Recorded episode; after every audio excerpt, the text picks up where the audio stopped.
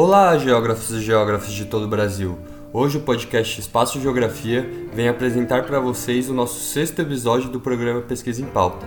Buscaremos abrir aqui um espaço para a divulgação científica, para a valorização da pesquisa e da ciência geográfica. Eu sou o Marcos, apresentador deste podcast e integrante do programa de educação tutorial PET Geografia Rio Claro, um programa que une pesquisa, ensino e extensão. Eu sou o Diogo, apresentador desse podcast e também integrante do PET Geografia Rio Claro. Hoje vamos conversar com Gabriel Pinto de Bairro, professor de Geografia formado em licenciatura e bacharelado pela Unesp de Rio Claro, que durante a sua graduação, além de participar ativamente do movimento estudantil, organizou e integrou diversos grupos de estudos, realizando pesquisas de iniciação científica pela FAPESP, inclusive com bolsa PEP de pesquisa na Alemanha Tornou-se especialista em Educação, Ciência, Tecnologia e Sociedade pelo Instituto Federal de São Paulo. Atualmente, conclui mestrado em Geografia no programa de pós-graduação em Geografia da Unesp de Rio Claro. Então, o Gabriel ele atua desde 2017 na linha de pesquisa Ensino de Geografia, vinculado ao Laboratório de Análise de Políticas Públicas, o LAPP, aqui na Unesp de Rio Claro, coordenado pelo professor José Gilberto de Souza e vem desenvolvendo trabalhos sobre políticas públicas em educação e geografia. Salve Gabriel, e aí, tudo bem? Eu agradeço demais por você aceitar fazer parte desse nosso projeto. Né? A gente está muito ansioso para trocar essa ideia com você e para você poder falar mais, um, um, pouco mais a respeito né, desse, desse universo acadêmico aí para geral. Boa tarde, boa tarde Diogo, boa tarde Marcos, obrigado pelo convite. É uma honra fazer parte do podcast de vocês. É, tudo certo comigo. Esses quase três anos de pandemia me fizeram repensar muitas coisas. É, mas a gente seguiu fazendo a pesquisa, concluindo o mestrado. E, e é basicamente isso. Estamos aí para tentar ajudar a responder também algumas questões que eu tinha durante a minha graduação, é, algumas coisas que a gente acaba aprendendo pelo caminho e que a gente tem que compartilhar também com, com os ouvintes do podcast, e aí os ouvintes podem compartilhar também com, com a galera que, que conhece e tudo mais, porque é, eu acho importante a gente ter algumas, algumas informações, vamos dizer assim, sobre a graduação, sobre a pós-graduação, como é, é ingressar numa pós-graduação, por exemplo, eu acho importante a gente, a gente pensar também, não, não somente a questão das nossas pesquisas, né, mas também pensando para ir além, né? Pensando os significados da pesquisa para além dela mesma, assim, né? Legal, Gabriel. É, a gente, pô, acho que todo mundo repensou na vida assim durante a pandemia, né? Foi um tempo muito difícil para todo mundo.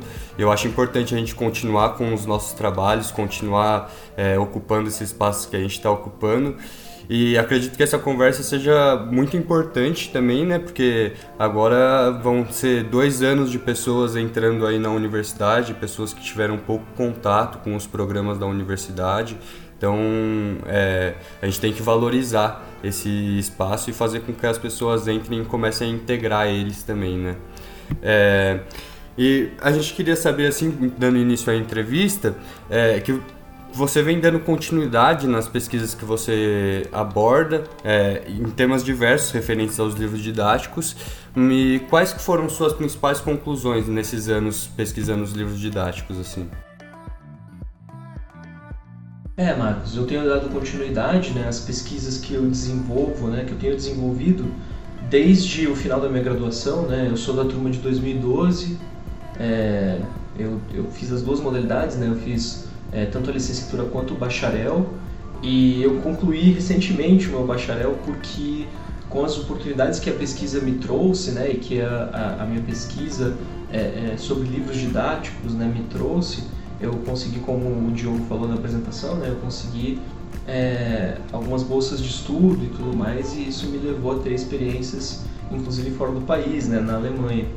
É, mas a ideia é que os, os temas que eu tenho é, é, abordado desde o final da minha graduação com o meu TCC, né, são referentes à política nacional de, livro, de livros didáticos, né, é através do Programa Nacional dos Livros Didáticos, né, o PNLD, que é um programa que distribui é, esse material para as escolas, normalmente escolas públicas né, do Brasil, não são todas as escolas públicas que recebem esses livros, elas podem optar ou não em receber os livros didáticos do PNLD. E aí, num primeiro momento, eu, no meu TCC, né, isso que eu quero dizer com primeiro momento, é, eu desenvolvi pesquisas é, é, para tentar estudar o histórico do PNLD, ou seja, como que ele se desenvolve, é uma política pública que é, de educação, uma das, das que permanece, vamos dizer assim, linearmente desde a década de 20, né, no, no, no, na história do Brasil, né, desde 1920, e é uma, uma política pública importante porque é, o Estado brasileiro, né, o Brasil enquanto é, é, um país, né, é um, um dos maiores compradores únicos, ou seja, um dos maiores, vamos colocar assim, entre aspas, clientes do PNLD é, do mundo. É, quero dizer, é, o Brasil é um dos maiores compradores individuais desses livros, né? É, então, se a gente pensar na quantidade de investimentos que é aportada para essa política pública, a gente consegue observar que os investimentos em educação e nessa política pública em específico, eles têm aumentado gradativamente ao longo dos anos, né? Assim como a quantidade desses livros, né, ela também aumenta, né? E então eu tive duas é, bolsas de iniciação científica pela Fapesp, né? É, elas foram orientadas pelo professor José Gilberto de Souza no departamento de geografia. É, da Unesp de Rio Claro, né? E ele sempre acreditou nesse trabalho e a gente conseguiu duas bolsas de iniciação científica durante a graduação pela FAPESP e numa delas, como o Diogo também falou né, na apresentação, é, nos deram a oportunidade, junto com alguns contatos na Alemanha, na Universidade de Tübingen, a gente conseguiu, na nossa segunda iniciação científica, uma, uma BEP, né, uma bolsa de estágio de pesquisa no exterior, é, que nos possibilitou ir para a Universidade de Tübingen é, e também conhecer o Instituto de Livros Didáticos é, na Alemanha, o Georg Eckert Institute, que é um instituto especializado em livros didáticos é, em todo o mundo, vamos dizer assim, né? eles têm livros didáticos de todo o mundo. E aí, o porquê que eu fui realizar essa parte da pesquisa na Alemanha, né? a continuidade dessa pesquisa na Alemanha? Porque eu fiquei curioso, olhando com os dados, né? Que daqui a pouco a gente vai falar mais sobre o trabalho de campo, né? É, os dados que eu obtive durante o meu trabalho de campo, durante a minha obtenção de dados no Fundo Nacional de Desenvolvimento da Educação aqui no Brasil, me mostraram que havia uma concentração bastante importante de algumas empresas é, é, no PNLD, né? Quando a gente fala concentração, é basicamente uma empresa ficando com mais dinheiro do que as outras, vamos dizer assim. E aí eu também me aprofundei nessa temática e é isso que eu é, trabalho, é, é, com isso que a gente está trabalhando é, no mestrado, né? É, desde o ano de 2019, também com orientação do professor José Gilberto de Souza. É, durante o mestrado eu, fui bolsista do CNPq também, bolsista de mestrado, e alguns resultados que a gente conseguiu chegar foi que é, na literatura, né, de maneira geral, a gente conseguiu é, constatar, já era constatado na literatura que havia uma espécie de monopólio, ou seja, um oligopólio, quando poucas empresas detêm grande parte do mercado. É, no PNLD existia esse oligopólio e a gente começou a pensar se não há uma tendência ao monopólio.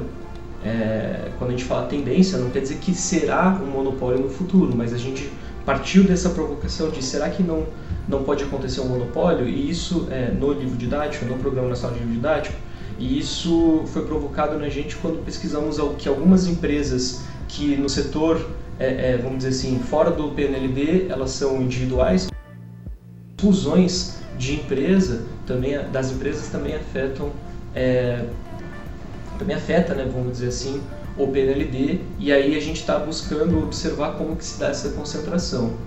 É, com, como a, o universo dos dados que a gente obteve em Brasília no FNDE, é, ele era muito grande, inclusive com é, é, coisas assim, com tabelas imensas, assim, uma quantidade imensa de dados, nós preferimos é, separar é, por anos, né, por alguns anos, selecionamos alguns anos da, do universo de dados e selecionamos os livros de geografia para ver como que está a concentração espacial dos livros de geografia no Brasil.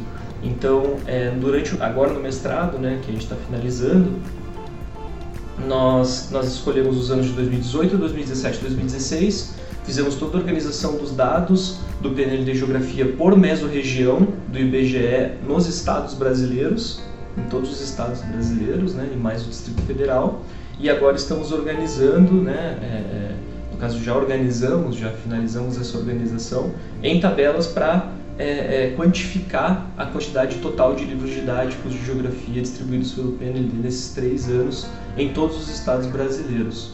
Então foi um trabalho bastante exaustivo e a gente conseguiu observar uma concentração bastante importante, especialmente em torno de cinco grandes editoras, vamos colocar assim, cinco grandes grupos editoriais, sendo que um deles, né, o Cogna Educacional, a Cogna, a Cogna Educacional, desculpa, ela é, ela detém cerca de 20 a 25% do mercado com as suas três principais editoras que participam do PNLD. Então, é, a gente está ainda a gente quer dar alguns avanços sobre isso, né? E aí retornando à história da, da, da, do intercâmbio para a Alemanha, a gente quer ampliar essa pesquisa para ver como que funciona é, a distribuição, a compra, esse mercado de livros didáticos também é, é, em outros lugares do mundo. Né? A gente escolheu a Alemanha é, também por causa do meu interesse na língua, né? Eu, eu falo alemão também, uma história que começou na universidade, a gente pode falar mais um pouquinho daqui a pouco, quando a gente falar da participação do estudante, por exemplo, na universidade, né? Mas a nossa ideia é tentar observar como que funciona os mercados editoriais em outros países. Escolhemos a Alemanha no primeiro momento não só por causa dessa proximidade com o idioma, né, que eu tenho, mas, mas também porque na Alemanha, por exemplo, o sistema educacional, ele, cada um dos 16 estados da Federação Alemã pensa o sistema educacional, adapta as leis gerais da educação e faz de acordo com aquilo que é, é, é, eles decidem em cada um dos estados, é isso que eu quero dizer. Então, alguns estados utilizam livros didáticos, outros não, mas de modo geral também é, na Alemanha é, o nosso relatório de, da bolsa de estágio no exterior, é, no nosso relatório a gente coloca que existem cerca de 3 a 4 empresas que também controlam basicamente o mercado de livros didáticos de geografia na Alemanha. E também são grandes grupos educacionais vinculados a, a outros setores também da economia. É, o que também foi verificado na literatura, quando se fala na, no oligopólio, é, da geografia no, no, dos livros, é, desculpa, dos livros do PNLD, é, foi verificado também que alguns grupos que produzem livros didáticos eles têm vinculações com o exterior. Então, basicamente, a nossa pesquisa fica pensando em concentração editorial do PNLD e como que as empresas elas têm relações com o capital externo. Então, a gente tem atuado nessas nessas grandes frentes, né? Primeiro no primeiro momento, uma história do PNLD, depois observando a concentração, é, como que está esse oligopólio no, no, no, no, programa de livros brasileiro e como que o capital tem sido internacionalizado, ou seja, como que as empresas estrangeiras também têm uma parte das empresas brasileiras, ou é, através de diversas formas, né, como disse, de aquisição ou fusão que rola dentro do, do PNLD brasileiro. E por fim, como que esse capital acaba sendo externalizado, né? ou seja, dinheiro público que acaba caindo na mão de conglomerados educacionais estrangeiros. Basicamente é essa a ideia.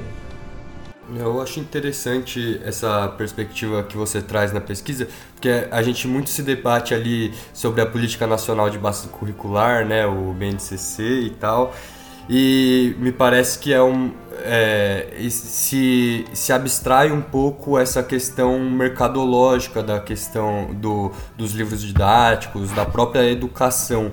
É, muito se, me parece muito uma disputa de interesses políticas.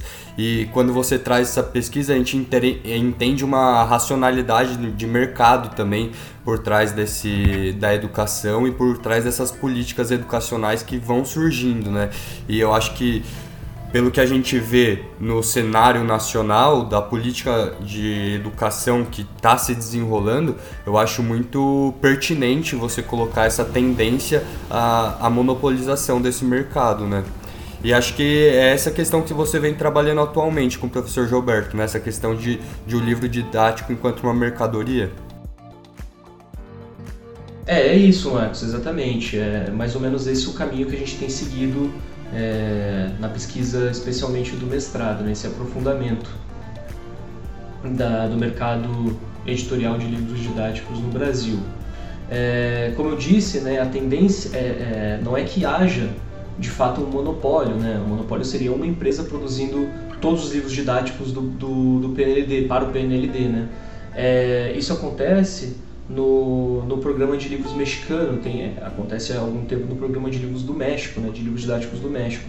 É uma empresa pública que produz é, todos os livros que vão para as escolas é, mexicanas. Não é o mesmo caso do Brasil, nós temos empresas privadas, e aqui todas as empresas que produzem livros didáticos por PND são privadas, é, que vendem esses livros, vamos colocar assim, que vendem esses livros para o Estado brasileiro e ele distribui, o Estado brasileiro distribui esses livros é, para as escolas, né? E isso é feito através das chamadas, todos os anos, chamadas sucessivas que o, que, do PNLD, né, que o FNDE faz, é, que a coordenadoria dos programas do livro faz todos os anos, dentro do FNDE, é, para pedir, para pedir, né, para prospectar, para procurar essas empresas que têm interesse em, em produzir livros didáticos é, para o PNLD. Né? Então, por exemplo, se eu, é, eu, eu sou um autor, eu me vinculo a uma empresa, essa empresa é, vai produzir um livro didático de geografia X, e aí a gente manda uma, um exemplar desse livro para o PNLD, avalia-se ele na perspectiva física, qualidade do material, é, paginação, se o formato da página está tá dentro dos conformes do edital, etc. Né? Passada a sendo aprovada nessa nessa parte física, vamos dizer assim, do material, é, acaba indo para a avaliação pedagógica né, desses materiais, né, que tem mudado essa avaliação pedagógica ao longo dos últimos anos. Né. Eu, não, eu não vou me adentrar muito nesses detalhes técnicos, né, mas a nossa ideia é de que, como eu falei, há uma tendência ao monopólio, mas isso não se verifica de fato. Nós temos o que se verifica de fato é esse oligopólio que já está confirmado na literatura, e aí a nossa, a nossa ideia é de ver como esse monopólio se desdobra dentro da geografia, dentro dos, da área da geografia, dos livros didáticos de geografia. Então, olhar para quais empresas e quais títulos são os mais vendidos, se há uma tendência de concentração regional, né? Então, a gente elaborou também alguns mapas na, na dissertação sobre é, essa distribuição dos livros didáticos é, de geografia no Brasil e qual livro foi, é, qual título, né, qual livro foi mais vendido no, no, no, em cada mesorregião e consequentemente em cada estado do Brasil nesses três anos, né, 2016, 2017 e 2018 e verificando se há uma concentração também regional desses títulos, desses livros, né? Vale lembrar que quando eu falo livro, eu estou falando é, de coleção, né? Os livros didáticos do PNLD, eles, eles seguem o padrão de coleção, né? Então são quatro, quatro uma coleção são quatro livros para ensino fundamental, né? E, quatro, e três livros, perdão, três livros para é, ensino médio, né? Então o PNLD também tem essa alternância periódica entre os programas, né? o PNLD é, para o ensino fundamental, o PNLD para o ensino médio e agora a perspectiva de digitalização maior dessas coleções né? para os próximos PNLDs. É, o, nosso, o nosso grupo de pesquisa no, no, no LAP, né? ele, tem, ele participou de algumas reuniões também do, do, do de apresentação desses editais e dentro dos, dos novos editais, apresentando os novos editais, foi colocado para as editoras e para o público em geral que há uma perspectiva maior de digitalização dos livros didáticos. Isso é uma tendência que se verifica, por exemplo, em mercados europeus. É, foi uma coisa que a gente encontrou na Alemanha. Grande parte dos livros didáticos de geografia é, e também, evidente, de outras disciplinas escolares tem uma versão digital. E, e também a questão de, de produzir-se um livros didáticos para o público infantil. Então, criar um novo, vamos dizer assim, ramo para o PNLD, o PNLD infantil. E isso se desdobrou em várias outras perguntas que a gente vai tentar responder em pesquisas que virão mais para frente. Né? Então, é, não vou ficar dando spoiler aqui, mas, é, evidente, é uma brincadeira, mas é, a ideia é que a gente desenvolva pesquisas, continue, desenvol continue desenvolvendo pesquisas dentro do mercado editorial brasileiro observando e tentando acompanhar essa concentração histórica. É, o nosso universo de dados, como eu falei para vocês, ele era bastante extenso, né? ele é bastante extenso, e nós decidimos trabalhar com os três últimos anos desse universo de dados que nos foi fornecido pela FNDE. Nós temos dados, porém a gente tem dados de 2010 até 2018. E justamente por ser um universo muito grande de dados, nesses dados a gente tem especificidades muito grandes, né? E, e eles estão todos, eles necessitam de uma triagem, né? De uma seleção desses dados. É, isso demanda tempo, né? E aí a gente deixou uma parte deles para, vamos dizer, posteridade, né? E para a gente pensar a continuidade dessa pesquisa, uma das, das frentes de trabalho que a gente vai buscar desenvolver no futuro, né? É, que a gente tem pensado para o futuro, Marcos, é produzir um atlas da produção didática de geografia e ou, ou seja, nós ainda estamos tentando alinhar isso do PNLD de maneira geral. Então, buscando quais foram os estados que obtiveram os maiores investimentos, quais foram os títulos de cada é, disciplina escolar, vamos colocar assim, né? É, de cada matéria da escola que foram que foi mais vendido. Nós temos dados de programas que já foram descontinuados, por exemplo, o PNLD Campo, é, então a gente pode fazer, vamos dizer, uma série de mapas é, é, temáticos também sobre cada um desses PNDs, sobre cada um desses programas, para ver como que o mercado editorial se concentrou é, em cada uma das disciplinas escolares, né, como que, eles, que ele se organizou de certa forma é, no Brasil ao longo dessa quase década que nós temos de dados, né. Vale lembrar que os dados de 2010, eles são, os dados eles são sempre referentes ao programa daquele ano, né? Então, é, os dados de 2000, 2018 são referentes ao PNLD, à distribuição que foi feita para o PNLD de 2018, né? Então, também é, nesses dados estão os dados de reposição de livros, né?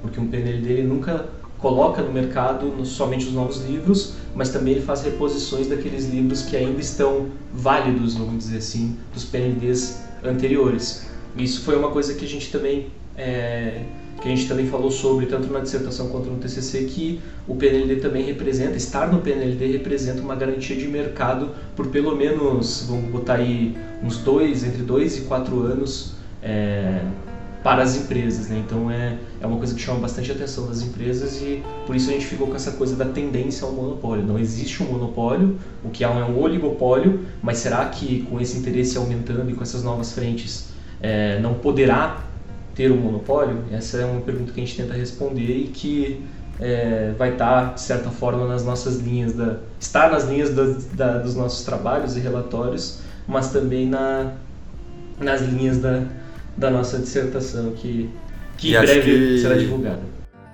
Fica o convite aí para a galera que se interessou, acho muito interessante, uma perspectiva diferente que eu, por exemplo, nunca tinha parado para pensar, achei legal você expor esse tema aqui pra gente, né?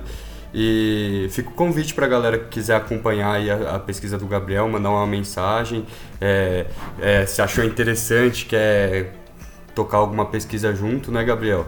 Dá para dá pra ir conversando já. Eu acho que eu faço coro à, à fala do Marcos, né? Realmente é uma pesquisa muito rica né? em detalhes e em, em possibilidades, né? Como você mesmo disse, né, Gabriel? É, a partir do momento que você começa a estudar isso, você começa a ver esses desdobramentos, né? Eu achei muito interessante. Mas, Gabriel, é, eu fiquei aqui me perguntando, né? Como foi a sua aproximação, é, não só com o seu tema de pesquisa, mas com a pesquisa científica em si, dentro da universidade? Perfeito, perfeito. Ah, Diogo, é, essa, essa aproximação ela, ela acontece num primeiro momento muito do nosso interesse, né? A gente vai fazendo as disciplinas, né? Como eu falei para vocês, eu sou da turma de 2012 e acabei de me formar. Então, basicamente, eu fiz quase todas as disciplinas que era previsto no meu no meu é, no meu currículo, né? Que estava previsto meu, na programação, tanto da licenciatura quanto do bacharel na Unesp de Rio Claro. E isso se deve muito pela minha curiosidade, assim, né? particularmente falando, né? muito da, da curiosidade que eu tinha de desenvolver uma pesquisa, de saber o que é uma pesquisa.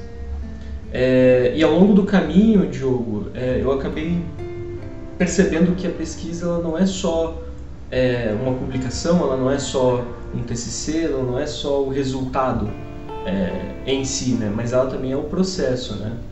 Como vocês falaram no começo, né, eu, eu na minha apresentação, é, eu busquei o tempo todo durante a minha graduação participar de espaços diversos, né?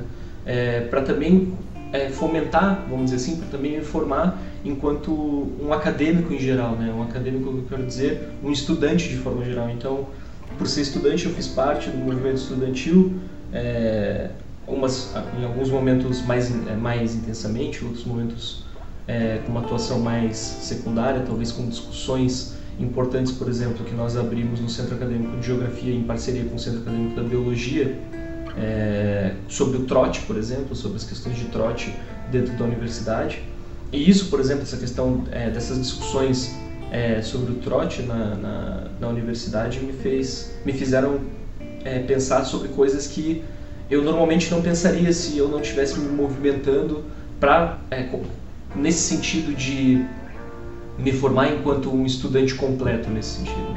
É, normalmente a gente pensa que o estudante completo é aquele que, que tem notas boas e faz todos os trabalhos nas disciplinas, mas a percepção que eu tenho de estudante completo é de aquele é daquele que participa de muitos espaços, né? Então, ao longo da, da minha trajetória acadêmica, né, tanto no, na graduação quanto no mestrado, eu busquei é, me integrar tanto nos espaços, vamos dizer assim, burocráticos, muitas aspas nisso da universidade. Então, eu fui representante discente na pós, é, tanto do nosso programa quanto é, de outros institutos da, da Unesp, né, como por exemplo o Instituto de, de, de Pesquisas né, da, da Unesp em geral, sobre pesquisas pedagógicas. Né, e a ideia é que é, isso me fez também entender que a universidade ela funciona para além da, da sala de aula. Né? A gente tem outros espaços que a gente pode fazer integração né? É, e também estudar e pensar. Né? Então sempre tive esse interesse de me aproximar da pesquisa científica, mas sem, é, sem o entendimento de que a pesquisa científica é dada ela é dada para a gente nas aulas ou que a gente vai na biblioteca e faz uma Eu acho que a gente certo, tem que né? vivenciar é... a, as experiências que a faculdade oferece para a gente, né? Porque se a gente se prende muito ali à sala de aula ou a, ao nosso núcleo de amigos, assim, a gente acaba deixando de, de absorver algumas coisas que não necessariamente estão ligadas ao nosso trabalho, mas às vezes se relaciona e começa a criar novas frentes de pesquisa que são interessantes para você, né? E, e como você avalia tipo, as experiências que você teve e a importância dessas experiências para você se formar enquanto um pesquisador? Perfeito, Marcos. Essa sua fala é importantíssima, né? nesse sentido de que a gente precisa ir além desses, desses lugares comuns ou dos nossos núcleos é, mais específicos. Né? A gente precisa participar e ter outras vivências. Né? É, e a importância para mim dessas vivências, para minha construção é, de pesquisa e profissional, é que foram elas que, que me ensinaram também a fazer pesquisa foi do, ao longo dessa trajetória, vamos dizer assim, de, de enquanto estudante mesmo, né, de participação de movimento estudantil, enfim, é, que eu entendi que a pesquisa também é política. A gente já sabe disso, né? A gente é, a gente fala sobre isso, mas você só tem essa dimensão quando você realmente observa, é, quando você trabalhar com políticas públicas, entende as relações que isso tem que estar dentro da sua pesquisa, né? Que você tem que se colocar também como um, um, um ser político, né? É, já aqui, né, para inclusive pedindo perdão aos meus professores, né, de graduação, eu já cheguei atrasado em aula porque a gente estava fazendo manifestações ou fazendo planejamentos do movimento estudantil, né, enfim, é, isso é interessante da gente pensar também que isso nos forma enquanto é, pesquisadores e profissionais, né, geógrafos e geógrafas, professores e professoras de geografia. Porque quando a gente é, vivencia os outros espaços e entende que espaços são esses, quais são os propósitos desses espaços, a gente traz para dentro da nossa pesquisa. Como, por exemplo, é, um espaço que a gente tem, tem, tem, a gente sempre discutiu muito dentro da geografia, né? É, e que é, foi muito importante para mim na minha pesquisa foi o trabalho de campo, né? É, o trabalho de campo como um trabalho político, né? E não só como uma saída da sala de aula e uma ou uma viagem né, para um lugar diferente, né, para desenvolver uma coisa, uma, uma, coisa, uma pesquisa, um estudo para uma disciplina. É, durante os meus trabalhos de campo ao longo da graduação, com os diversos professores né, é, da nossa graduação, é, esses professores, esses trabalhos me ensinaram que a gente precisa ter essa perspectiva de ir atrás dos dados, de saber, por exemplo, como se comunicar com as pessoas. É, se a gente vai, por exemplo, pegar dados de um instituto público, como chegar nas pessoas que têm esses dados, como conversar com essas pessoas, como fazer contato telefônico, contato por e-mail, é, qual contato é mais adequado dependendo da urgência que você tem. Às vezes a gente tinha dois, três dias para fazer um trabalho de campo e precisava coletar alguns dados ou marcar alguma entrevista. Aliás, a questão das entrevistas, né, como estruturar uma entrevista, isso tudo a gente pode, por exemplo, é, dentro das disciplinas e ao longo do nosso curso, ter como base, né, conversar sobre, estudar sobre, ler textos sobre, como desenvolver um trabalho. É, sobre o que é a metodologia de um trabalho científico e tudo mais. Mas quando a gente aprende a colocar isso em prática e sabe a importância dessas, dessas, desses espaços, né, é, a gente consegue, é, vamos dizer, interna, é, internalizar melhor é, o que eles querem dizer, né, o que eles significam de fato, né. E para mim a importância dessas vivências é justamente essa, né? A participação em outros espaços, a convivência com outras pessoas, é, conhecer outras pessoas, entender que não, é, a forma às vezes que a gente trabalha tem outras formas de trabalhar, de pesquisar. Então acho que é, isso também me formou não só como estudante, como um acadêmico, tudo mais, mas também como um, profissional de geografia de maneira geral, de entender, por exemplo, que os espaços, que as organizações de classe, vamos colocar assim, elas são importantes. Como, por exemplo, a gente tem a AGB, né, é, a Associação de Geógrafos Brasileiros, né, é, que eu, eu, sou, eu faço parte também da seção local de Campinas, né, desde 2014, e as discussões elas vão para além, por exemplo, dos eventos, né. É, a, gente, a gente discute dentro da GB que é, grande, grande parte das associações elas, elas oscilam de acordo com os eventos que são organizados, né? É, então a gente precisa entender que essas organizações elas vão para além de, de vantagens que a gente obtém de descontos em eventos, por exemplo. Eu também é, recentemente me associei ao CREA, né? É, porque por ser bacharel em geografia, né, me associei ao CREA e é, a ideia é que a gente participe desses espaços de discussão.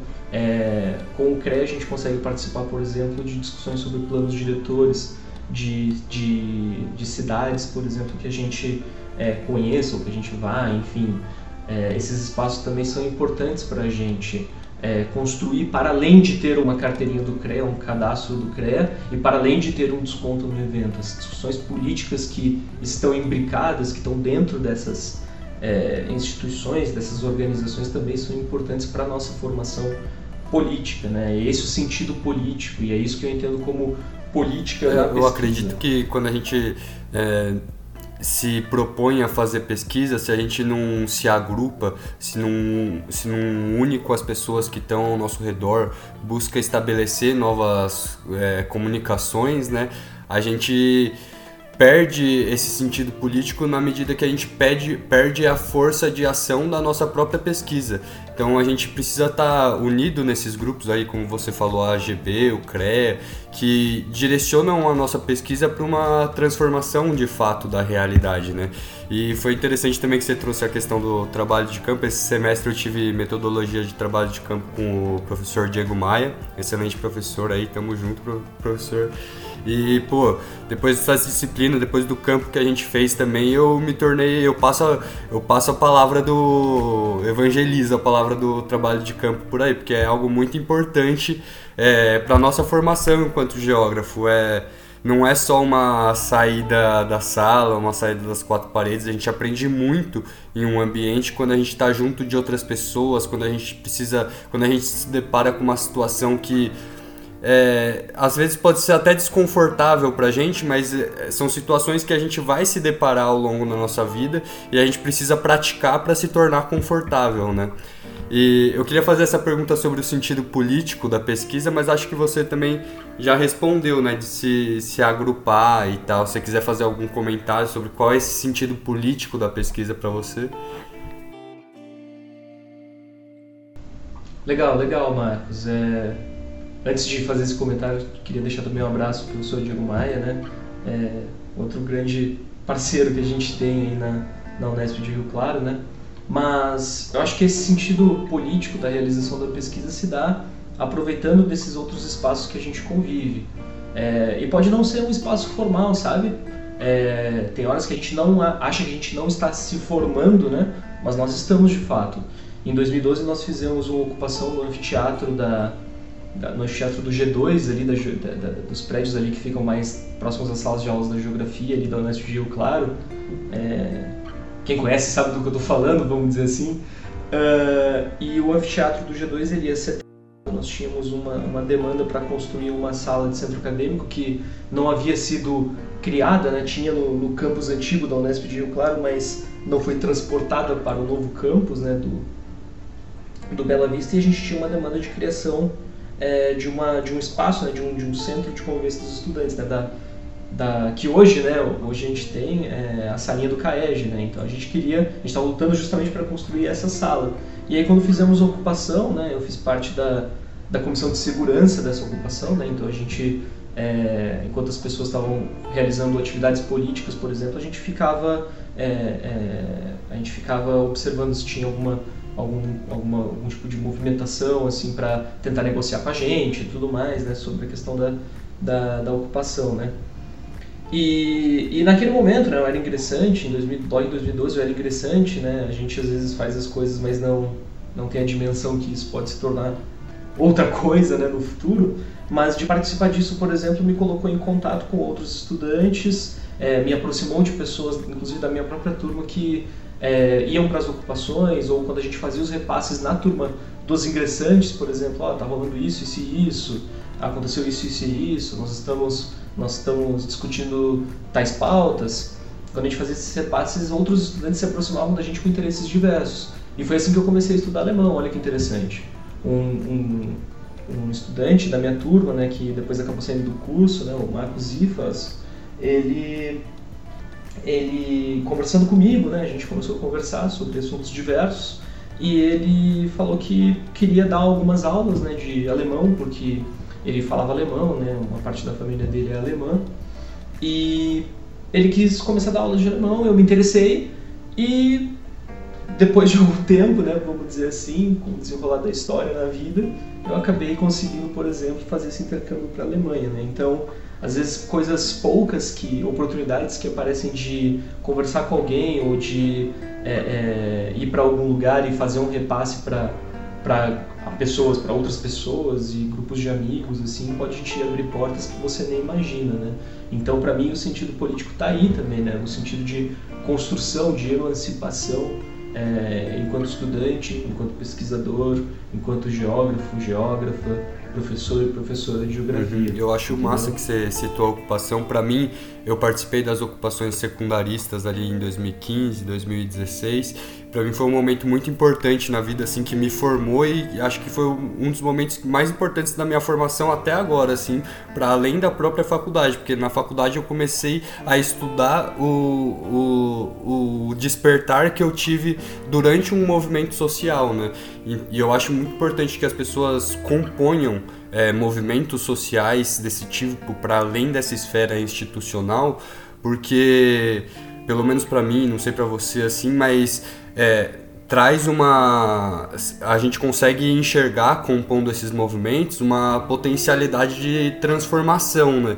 Eu acho muito ruim quando a gente fica só nessa questão da pesquisa, de, é, de fazer uma crítica acadêmica a algo, mas a gente é isolado. Se a gente não compõe esses movimentos, ou até mesmo os movimentos institucionais, como a AGB, se a gente não compõe esses movimentos, me parece que a gente se, se isola e acaba perdendo esse sentido de, da própria pesquisa, perdendo perdendo essa força que a gente tem de transformar o mundo, né? E acho que é essa força de transformar o mundo que faz a gente seguir em frente, pelo menos pela sua fala, por mim, assim, é essa força que me faz seguir em frente, né? Trazer um mundo melhor para as pessoas, não só para mim mesmo. Perfeito, Marcos. É, essa, essa sua fala é importante para mostrar para as pessoas, né? É, que por mais que eu, você, Marcos, o Diogo, que a gente esteja trocando essa ideia hoje, né? Fazendo esse podcast hoje, é, nós temos que perceber que os espaços que a gente compôs, que que, que ao longo da nossa vida, que a gente era integrante, vamos dizer assim, eles nos formaram também enquanto é, é, pessoas, vamos dizer assim, né? Uma, pessoas completas. Né? Uma ocupação, por exemplo, secundarista, ela teve, ela influenciou muito nas suas, nas suas escolhas, por exemplo, é, não só políticas, mas nas suas ações é, da sua vida, né? E isso também influencia, eu tenho certeza, é, nas escolhas de vocês, por exemplo, para integrar um, o PET, né? É um programa tão importante, né?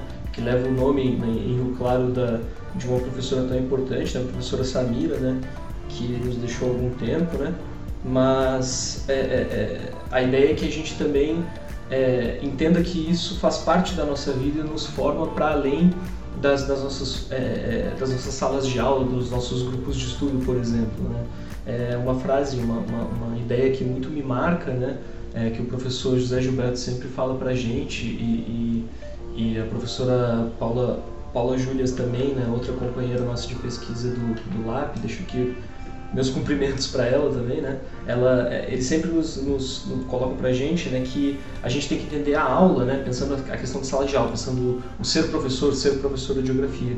A gente tem que entender a aula como um território, né? Ela é, ele é tanto um espaço de disputa de poder, né? um, um espaço com poder, vamos colocar assim, tentando sintetizar as ideias, né?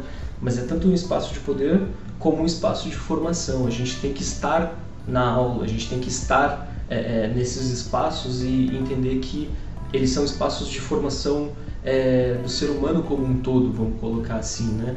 E aí a gente pode trocar a palavra aula por todos esses outros espaços, né? A gente tem que lutar para construir territórios, né? Pensando na geografia, né? a gente tem que lutar para construir territórios dentro das nossas organizações, dentro das, das nossas próprias pesquisas, né? Como que eu me identifico com isso, né? Às vezes é muito complexo, né? A gente fala das nossas pesquisas, eu tenho, honestamente, né, sendo bem sincero com vocês e com os ouvintes, né, eu tenho um pouco de dificuldade às vezes de falar sobre a minha pesquisa justamente por isso, né? Porque a gente está sempre construindo esse território, né? Às vezes a gente está pensando numa coisa e está trabalhando muito em cima de uma coisa, mas isso faz, a gente sempre tem que pensar, será que isso é, reflete quem eu sou, né? Será que reflete aquilo que eu penso? A gente sempre tem que ter esse cuidado também. E também, por exemplo, nos outros espaços, que para a gente montar espaços também de integração. Né? Por exemplo, é, hoje eu e o, o, José Vitor Rossi, né, um companheiro nosso também, um abraço para ele, né? É, a gente partiu de uma ideia de que nós queríamos é, fazer um grupo de estudo voltado para questões de educação e ensino em geografia porque é uma coisa que a gente sentia falta de grupos de estudo para pensar as questões educacionais dentro da geografia, né? A gente é, tinha, nós tínhamos experiências em outros grupos de, de, estudos com outras temáticas e nós, numa conversa uh, eventual, né, é, de, de, de, pesquisa nossa, né, que a gente desenvolveu algumas pesquisas junto, a gente teve essa ideia, né? E quando a gente montou esse grupo de estudos, né, o grupo de, de de Estudos e Pesquisas em Educação, né, o GEP, que, que também tem o apoio do, do LAP e da AGB Campinas também, por exemplo. Quando a gente montou esse grupo de estudos, nós pensamos nas temáticas que nós, é, que nós dois tínhamos curiosidade de trabalhar, né? Então nós partimos, por exemplo, do, do, das obras do Saviani para entender a pedagogia histórico-crítica e como a gente pode colocar ela na geografia, por exemplo. Só que nós sentimos a necessidade política de colocar é, de ampliar isso, né, de colocar isso a mais, vamos, vamos dizer assim. Né? Então nós abrimos para estudantes de outros cursos, hoje nós temos estudantes de pedagogia, o Diogo também é integrante desse grupo de estudos, né? Então é, é, nós temos integrantes de pedagogia e também nós abrimos para os professores da rede, da rede municipal. Então nós temos professores da rede municipal de Rio Claro, nós, nós tivemos professores da rede é, municipal de Campinas, né? E professores da rede municipal de São Paulo também. E isso acabou se ampliando também para outras redes, né, para professores também de redes particulares que também já participaram Sim, né, Gabriel? E essa noção de totalidade eu acho que é essencial para a gente, né? A gente não pode perder isso de vista, né?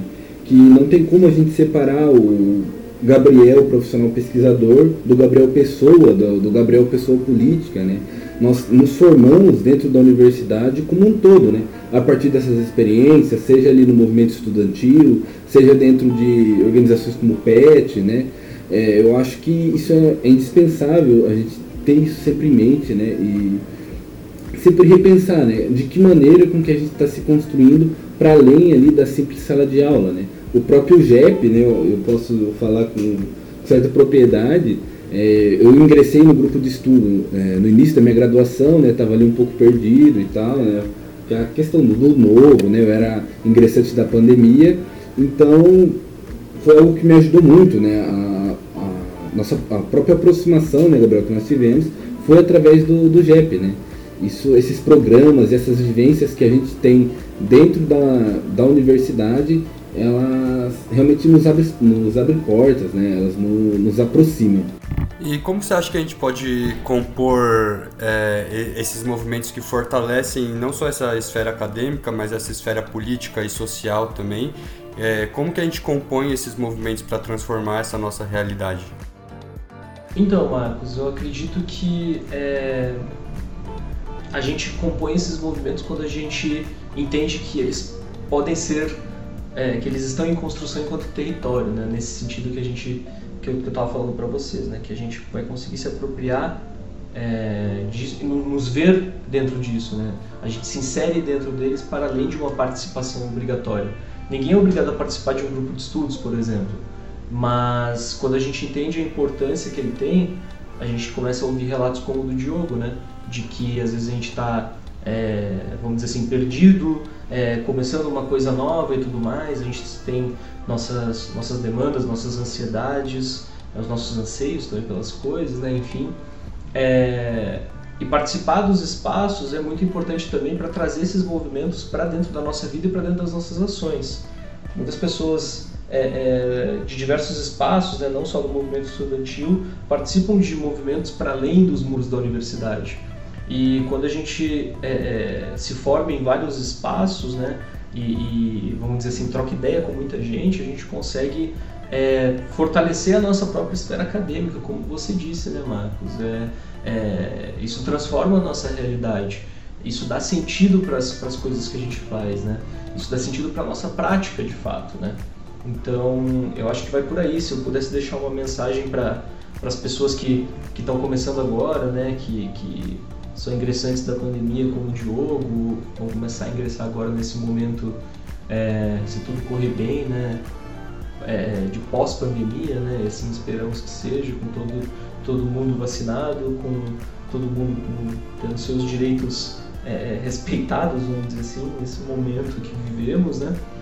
É, eu acho que é importante a gente pensar é, na nossa participação enquanto sujeito político, porque é nisso que as portas se abrem. Por exemplo, muitas portas para mim foram abertas quando eu ingressei espaços é, dentro da pós-graduação. Eu fiquei sabendo de muitas coisas na pós, é, na minha graduação, no final da minha graduação, sobre a pós-graduação que me fizeram, é, que me despertaram interesse, né? Porque normalmente a gente ouve que a pós-graduação é um espaço para você continuar desenvolvendo as suas pesquisas. Mas para mim, no primeiro momento, no primeiro contato, a pós-graduação também foi é, um espaço de entendimento político, de organização, e de organização de, por exemplo, eventos que me colocassem em contato com pessoas da geografia, me, desculpa, me colocassem em contato com pessoas da geografia é, do Brasil inteiro. É, eu me lembro muito bem que a gente estava é, numa reunião do Centro Acadêmico da Geografia, né? E aí dois colegas nossos da, da pós-graduação, o José Renato Ribeiro e o Ricardo, eles vieram é, apresentar né, uma proposta de integração da graduação com a pós-graduação, né? É, e aí, dentro dessa ideia de ser curioso, né, eu me aproximei mais é, é, das pessoas da pós-graduação e acabei entendendo que a pós-graduação ela envolve muito mais do que o desenvolvimento de pesquisas ou do que produzir muitos artigos, né? É, ou ter práticas, por exemplo, de é, enfim, que, que, algumas práticas que a gente discorda, né, é, de pesquisa, por exemplo, ela vai muito além da, da questão da pesquisa, é isso que eu quero dizer, né, e, isso acabou fortalecendo a minha relação não só com a, a pós-graduação, mas também a minha relação com a minha pesquisa, né, Então, a gente, como a gente pode fazer isso, Marcos, é, é cada um vai saber, né? Cada um constrói, é, é, é se constrói dentro desses espaços da maneira que que consegue, que às vezes a gente não consegue por muitos motivos participar de uma reunião de um grupo de estudos, sei lá, tem muitas, muitos professores né, que acabaram é, é, não conseguindo mais acompanhar o nosso grupo de estudos porque surgiram demandas de trabalho, mas a ideia não é, para mim, eu acho que é a gente, no primeiro momento, se a gente tiver curiosidade, estiver aberto para, é, vamos dizer, provar é, essas, esses novos espaços e querer participar desses novos espaços, é, para mim já é um, um grande avanço. E perder esse medo de, de, de, por exemplo, participar porque eu sou ingressante, ah, porque eu não sei e tudo mais. A gente precisa abrir a. A gente não, não tem que ter medo de errar, a gente precisa ter vontade de abrir a porta do uhum. acerto, mais ou menos essa ideia que eu gostaria muito obrigado, Gabriel. Acho que foi muito legal é, esse episódio. Acho que deu para aprender muito. Acho que com essa fala que você traz, é, me parece que é, se, se a pessoa tem, se a gente desperta esse interesse para pesquisa, a pesquisa se torna uma consequência do que a gente faz na nossa própria vida, né? Então, eu acho que o que eu tiro dessa entrevista e acho que o que eu posso passar para frente também para as outras pessoas é se você já tem um interesse em produzir uma pesquisa, em seguir esse caminho da academia, primeiro busque contatos, busque se abrir para novas oportunidades e essa pesquisa vai ser uma consequência do seu trabalho que já está sendo feito durante a graduação, compondo outros espaços. É, acho que assim a gente se forma muito melhor e se torna um pesquisador muito melhor também, mais do que se a gente trata a pesquisa como um foco único, né? A gente precisa abranger é, muito mais espaços. É, muito obrigado, Gabriel. Acho que foi muito pertinente você aqui, é bem da hora mesmo. Agradeço demais. Muito obrigado por fazer parte aqui do projeto. E, bom, tamo aí. Qualquer coisa, é só conversar com a gente. É, acho que quem tiver interesse também pode mandar uma mensagem pro Gabriel, procurar as redes, as redes sociais dele, e-mail. Quem tiver interesse pode seguir em frente. Muito obrigado, gente.